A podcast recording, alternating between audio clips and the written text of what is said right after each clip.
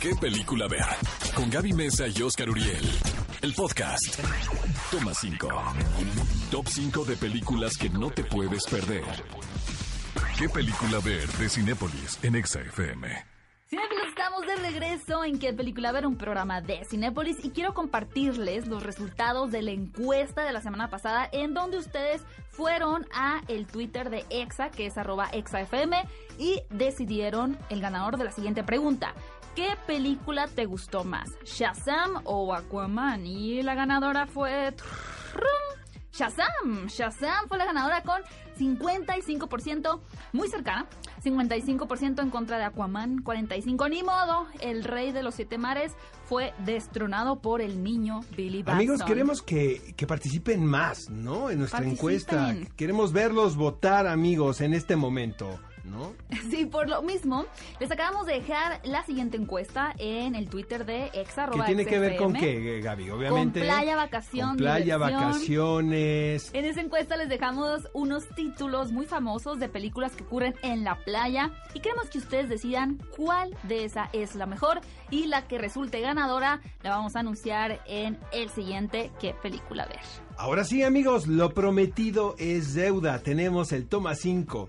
¿Qué diría Freud? Pero Gaby Mesa escogió las mejores películas de atracos. ¿Qué estás pensando robar?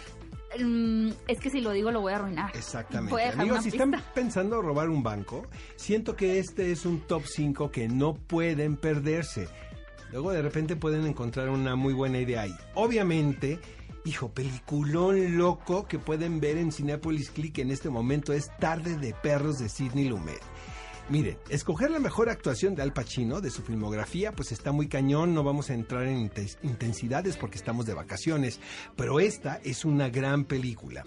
Eh, es una película que yo creo, Gaby, que definió de hecho también un momento muy particular dentro de la cinematografía en los Estados Unidos de la década de los 70, donde aparentemente pues es, es una comedia con tintes de farsa, pero tiene un discurso político y social tan tangible, tan concreto, tan directo que se convirtió rápidamente en un clásico contemporáneo, basada en un caso real de un hombre con un grupo de compinches, amateurs todos, quienes roban un banco y quedan, pues quedan, podemos decir, este, sitiados, ¿no? Por, por varias horas y lo que se sucede dentro del banco es verdaderamente hilarante.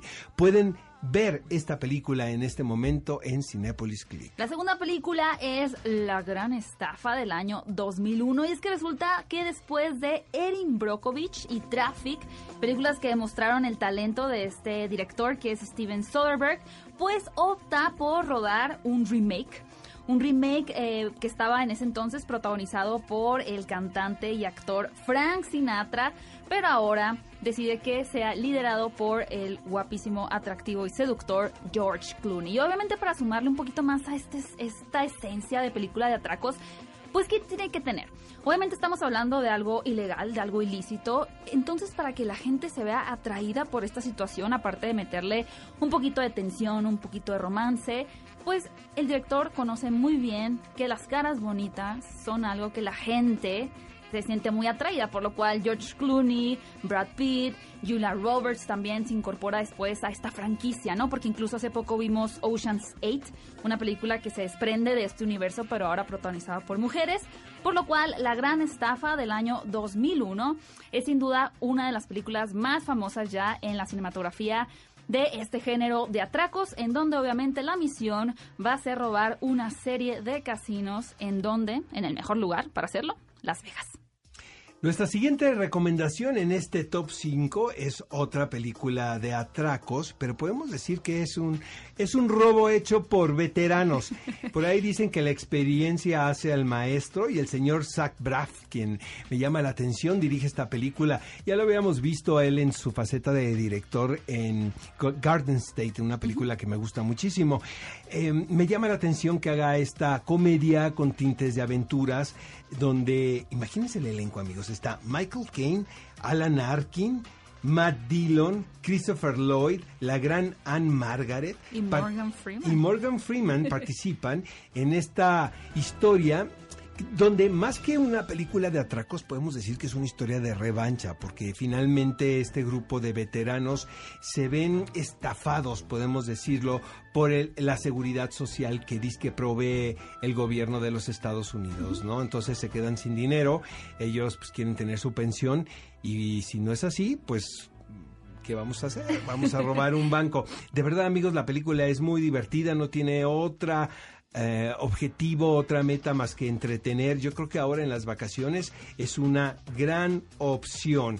La siguiente película, ¿qué les puedo decir? Una de los grandes clásicos contemporáneos desde mi punto de vista aunque ya habíamos visto vestigios del gran Quentin Tarantino, yo creo que fue hasta Perros de Reserva que dijimos, caray, llegó una de las voces contundentes de su generación dentro de, de la dirección. Una banda organizada, amigos, es contratada para atracar a una empresa y llevarse unos diamantes. Sin embargo, antes de que suene la alarma, la policía ya está ahí, o sea, estaban medio mal organizados.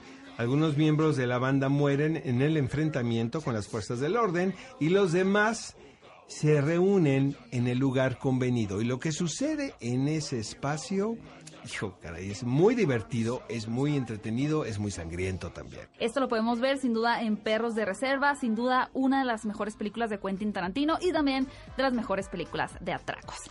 Baby Driver, dirigida por Edgar Wright, una película divertida con una de las mejores bandas sonoras de ese año. Eh, Baby, como ustedes saben, es un joven y talentoso conductor especializado en fugas, pero amigos, él depende del ritmo de su banda sonora de su playlist, pues. Yo conozco varias gentes que andan así por la vida, ¿no? Que andan con sus audífonos escuchando su playlist y así... Les da el ritmo de vida. Y así transcurren el día, ¿no? Es bien divertida esta película porque aparte de que tiene un montaje excepcional, muchos de nosotros a veces justo cuando tenemos la oportunidad de extraernos del mundo, del bullicio, nos adaptamos a los ritmos musicales, ¿no? Vemos la vida diferente a partir de las notas musicales, de la letra y demás. Y justo lo que plantea esta película, aparte obviamente de toda una emocionante historia de robos, de amor, eh, obviamente tener muchísima adrenalina, también es como nuestra percepción puede cambiar a partir de un soundtrack, de una banda sonora. Por lo cual si ustedes no tienen que ser precisamente melómanos, pero si les encanta la música y piensan que le da ritmo a las películas y a las escenas de acción, Baby Driver es una cinta de atraco súper dinámica, divertida y sin duda de lo mejor también que ha hecho el director Edgar Wright. Cinefilos, ahí tuvieron el toma 5, 5 grandes películas de atracos que ustedes pueden disfrutar en este preciso momento en Cinepolis Click. Ve a Cinépolis y utiliza el hashtag qué película ver. Escúchanos en vivo todos los sábados a las 10 de la mañana en ExaFM 104.9.